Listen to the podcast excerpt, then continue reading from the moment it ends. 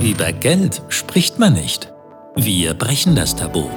Der Finanzpodcast mit Experten der Südtiroler Raiffeisenkassen. Herzlich willkommen zu einer weiteren Folge unseres neuen Raiffeisen Finanzpodcasts. Mein Name ist Irene Schlechtleitner und als Gast begrüße ich Michaela Andreoli. Herzlich willkommen und danke fürs Dasein. Vielen Dank für die Einladung. Mir freut es, dass ich heute da sein darf.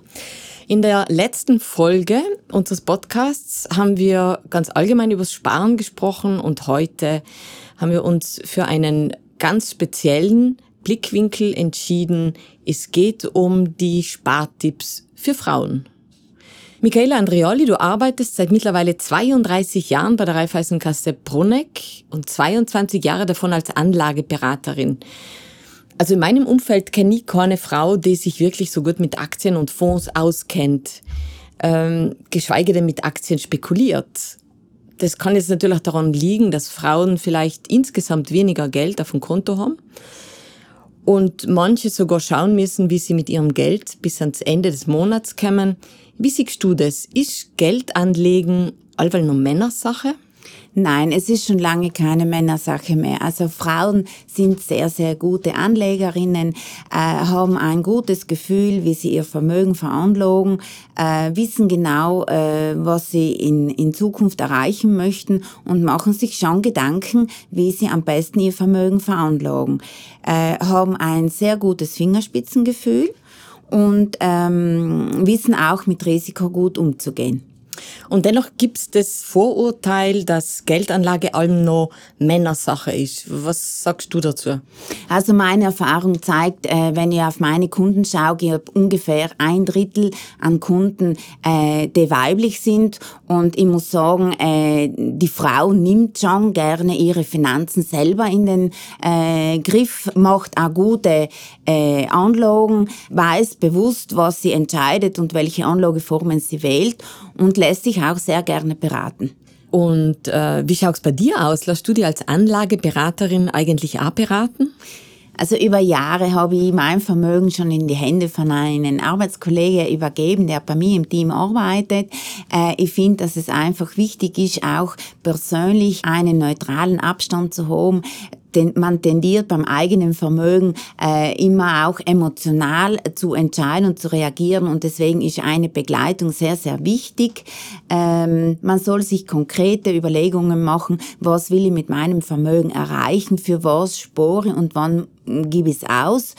Das heißt aber nachher nicht, dass man nicht zu einer gezielten Anlagestrategie, die man verfolgt, auch manchmal ein kleines äh, Vermögen äh, spekulant veranlagen möchte. Das ist auch bei mir der Fall. Mit einem kleinen Betrag versuche ich natürlich auch manchmal was zu probieren und auch auf Einzeltitelaktien zu setzen. Aber generell ist es so, dass das gesamte Vermögen schon gut strukturiert einer Anlagestrategie folgen soll. Nur äh, damit kann man langfristig gute Erfolge und Renditen erzielen. Und das äh, lege ich wirklich jeden ans Herz. Äh, eine gute Begleitung und Betreuung ist um und auf, um langfristig gute Erfolge einzufahren. Ja, was gibt's denn jetzt ganz konkret für Lösungen für Frauen? Also in solche Situationen, wo zum Beispiel jemand nicht so viel verdient, ähm, wie kann man da anfangen, Geld anzulegen? Also ich greife da gerne an meine Oma zurück, die immer schon als kleines Mädchen gesagt hat, wer das Kleine nicht ehrt, ist das Große nicht wert. Also man sollte einfach äh, bewusst schon mit kleinen Beträgen anfangen, Geld wegzusparen. Äh, da gibt's verschiedene Anlagemöglichkeiten, die man ausnutzen kann ganz, ganz geeignet sein äh, Investmentfonds, wo ich einfach mit äh, kleinen monatlichen Beträgen äh, Geld wegsparen kann und wo ich mit kleinen Beträgen aber schon äh, im Finanzmarkt mitwirke.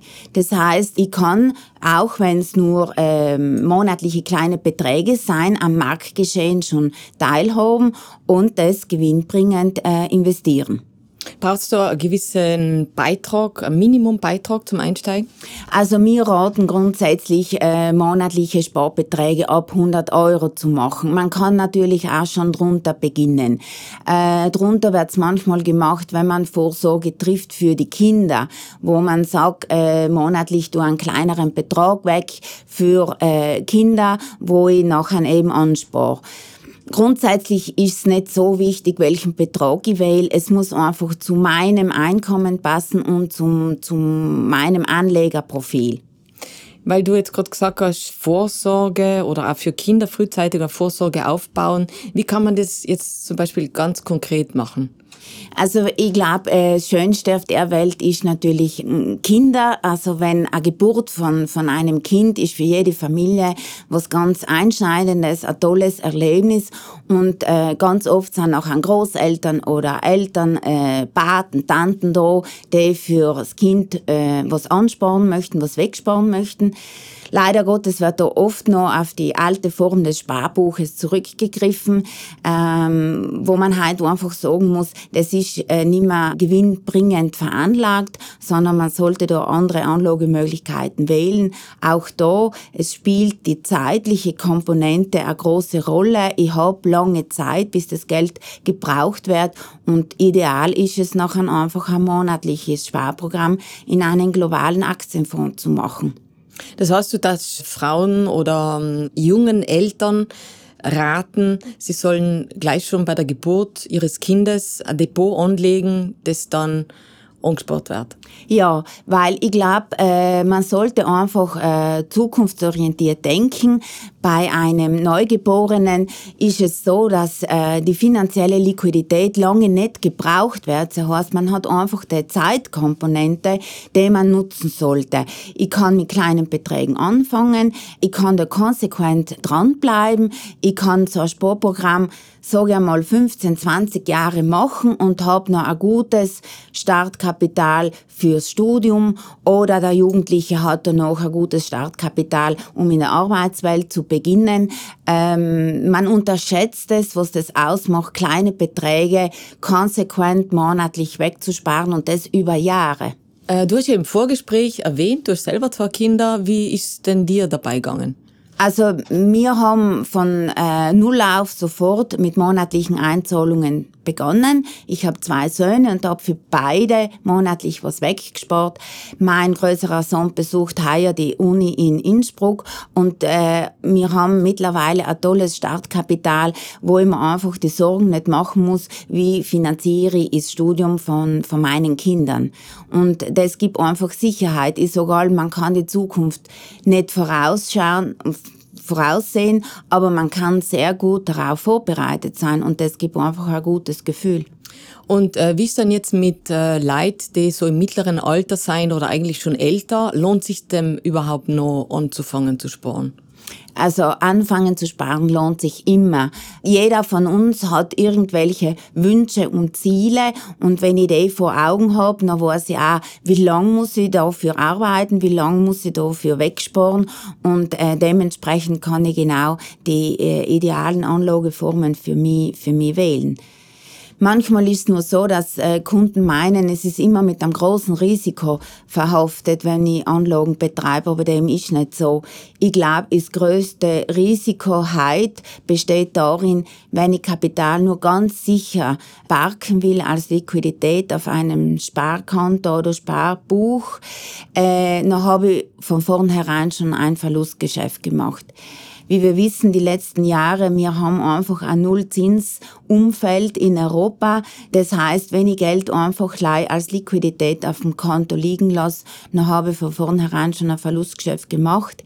Wir haben die Inflation, äh, wir haben äh, Nullzinsen, die generiere. Äh, somit kann ich mir die Kaufkraft des Geldes nicht erhalten und haben von, von vornherein schon einen Verlust eingespeist.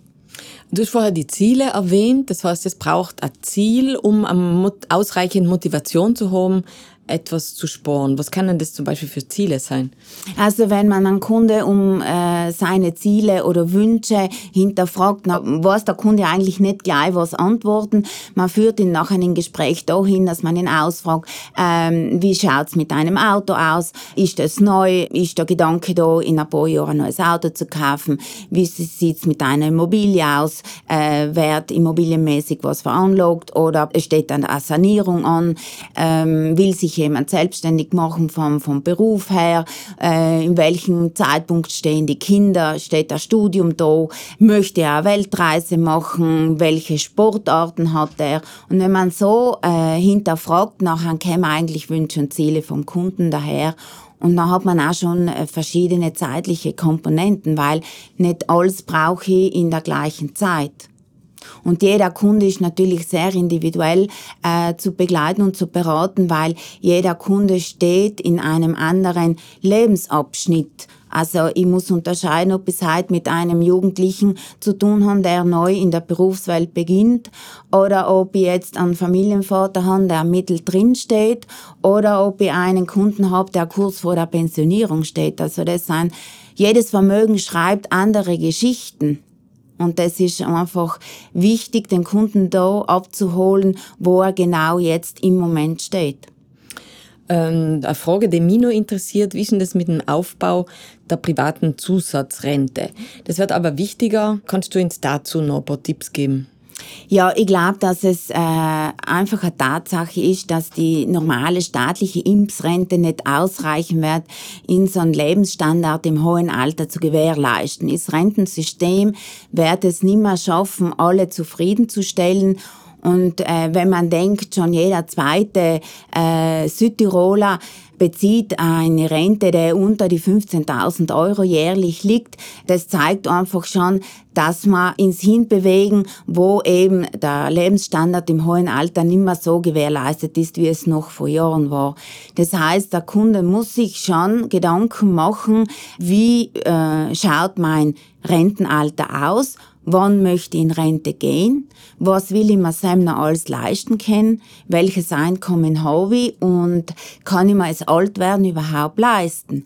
Und das bedingt einfach, dass man schon in jungen Jahren einfach umfängt, ein drittes Standbein für die Pension aufzubauen.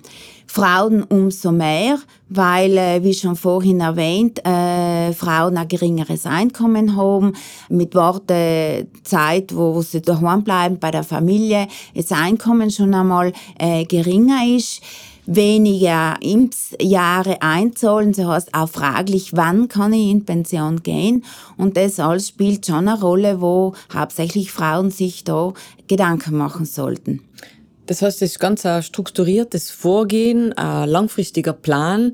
Stichwort Sparplan. Kannst du uns da mal vielleicht ganz genau erklären, wie so ein Sparplan funktioniert? Ja, äh, ich hole ein bisschen weiter aus.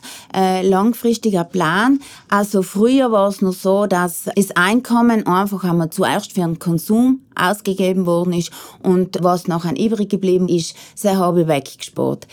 Der Bürger muss sich da jetzt andere Gedanken machen und umdenken. Das heißt, das Einkommen sollte zuerst einmal verwendet werden, um gewisse Sachen wegzusparen und was noch übrig bleibt, äh, auszugeben. Äh, wegsparen kann ich natürlich in, in, in zwei Formen. Einfach mit einem ganz normalen Investmentfonds, äh, wo ich monatliche Einzahlungen mache, den ich noch ganz individuell auch handhaben kann.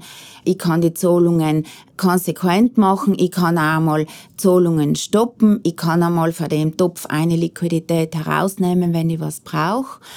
Oder ich kann die zweite Schiene fahren in Form von Pensionsfonds, weil ich dort natürlich auch steuerliche Vorteile nutzen kann.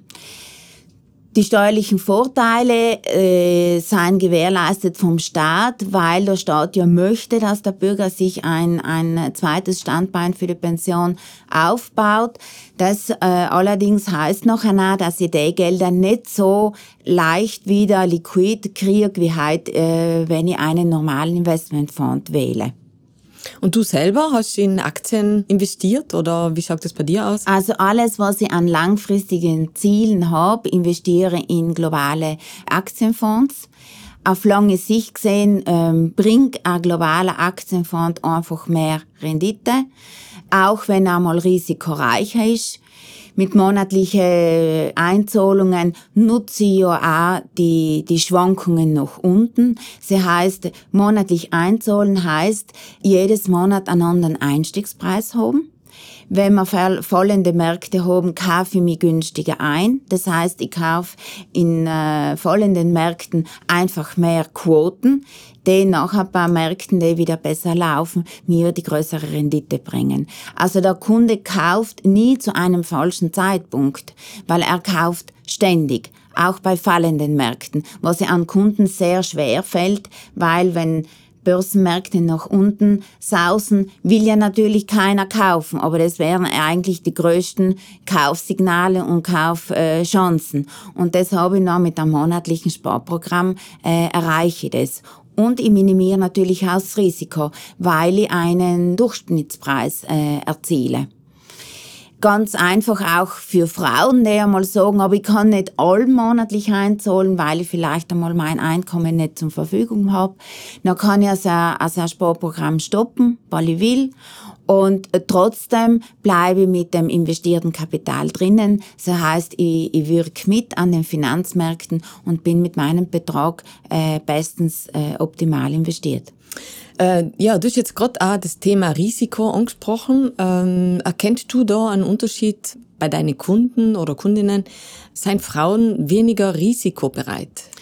Tendenziell schon. Also der, äh, der Mann ist eher risikofreudiger, die Frau ist eher risikoscheu äh, wobei es nicht eine generelle Richtlinie oder Regel gibt. Aber Frauen äh, investieren etwas äh, risikoscheuer, also sind mehr auf Sicherheit ausgerichtet, brauchen länger, um Anlageentscheidungen zu treffen halten aber nah an der Anlageentscheidung fest. Das heißt, die Anlagestrategie, die bewusst gewählt wird, wird beibehalten. Frauen, äh, die generell nicht einfach herumspringen, so jetzt einmal, je nachdem, wie sich Märkte entwickeln, sondern haben einen längeren Atem, äh, bleiben zielgerichtet, konsequent, halten dran fest und äh, lassen sich von Tendenzen und Panik nicht so beeinflussen vielleicht wie Männer. Und das bringt natürlich auch einen Anlageerfolg weil man hat äh, ja nicht die Glaskugel, wo man schauen kann, wie entwickeln sich Finanzmärkte. Aber wenn ich gute Produkte äh, ausgesucht habe, gute Anlageprodukte ausgesucht habe und eine Anlagestrategie dahinter habe, dann äh, brauche ich eigentlich nur meinen langen Atem und die werde gute Erfolge äh, einfahren. Und das kann die Frau. Also die Frau bleibt konsequent äh, dran. Ja, vielen, vielen Dank, Michaela, für deine interessanten Ausführungen. Hast du jetzt noch für unsere Hörerinnen und Hörer einen Tipp, den du uns zum Abschluss mitgeben kannst? Also einer der wichtigsten Tipps, glaube ich, ist, jede Frau sollte sich Zeit nehmen, mindestens einmal eine Stunde, zwei Stunden über äh, die eigene Situation nachzudenken, über das eigene Vermögen nachzudenken. Manchmal bringt es mehr, einmal über das Vermögen nachzudenken, anstatt nur dafür zu arbeiten. Und äh, sie sollte den Anlageerfolg in professionelle Hände legen, bei der Anlagestrategie nah dranbleiben, die Lebenssituation allem wieder durchleuchten und anschauen und wie gesagt, also die Zukunft kann niemand voraussagen, aber man kann gut darauf vorbereitet sein und die Zukunft für mich beginnt schon heute. Es gibt keinen falschen Moment, um Geld zu investieren, nur falsch ist, nie zu investieren. Und das möchte ich einfach meinen Zuhörerinnen mitgeben. Es ist ganz wichtig, sie sollen sich was trauen und wie gesagt, äh, zu einem Beratungsgespräch gehen. Und wenn es Männersache in der Familie ist, nur einfach sagen, ich begleite das nächste Mal einmal und möchte es auch miterleben. Ja, vielen, vielen Dank, liebe Michaela, für deine ausführlichen Tipps und äh, Informationen zum Anlegen für Frauen. Falls sich jetzt für unsere Hörerinnen und Hörer noch Fragen aufgetan haben im Verlauf des Gesprächs, könnt ihr euch gerne an die nächste Raiffeisenkasse wenden oder ihr kontaktiert uns ganz einfach über unsere Social Media Kanäle Facebook, Instagram, LinkedIn, Raiffeisen Südtirol. Gerne könnt ihr dort euer Feedback und eure Themenwünsche deponieren. Für heute verabschieden wir uns. Vielen Dank fürs Zuhören und bis zum nächsten Mal. Der Finanzpodcast mit Experten der Südtiroler Raiffeisenkassen. Raiffeisen, meine Bank.